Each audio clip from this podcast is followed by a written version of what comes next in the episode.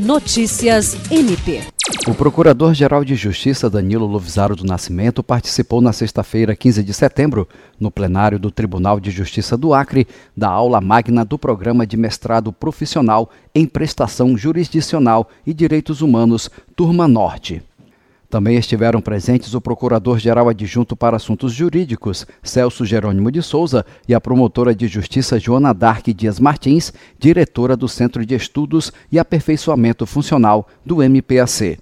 O mestrado profissional é fruto de uma parceria entre a Escola do Judiciário do Acre e o Tribunal de Justiça do Estado do Tocantins, por meio da Escola Superior da Magistratura Tocantinense, juntamente com a Universidade Federal do mesmo estado. A aula inaugural teve como tema o interconstitucionalismo judicial na América Latina e foi proferida pelo desembargador Marcos Vilaboas, diretor-geral da ESMAT. O magistrado é doutor em Ciências Jurídico-Políticas pela Faculdade de Direito da Universidade de Lisboa. Jean Oliveira, para a Agência de Notícias do Ministério Público do Estado do Acre.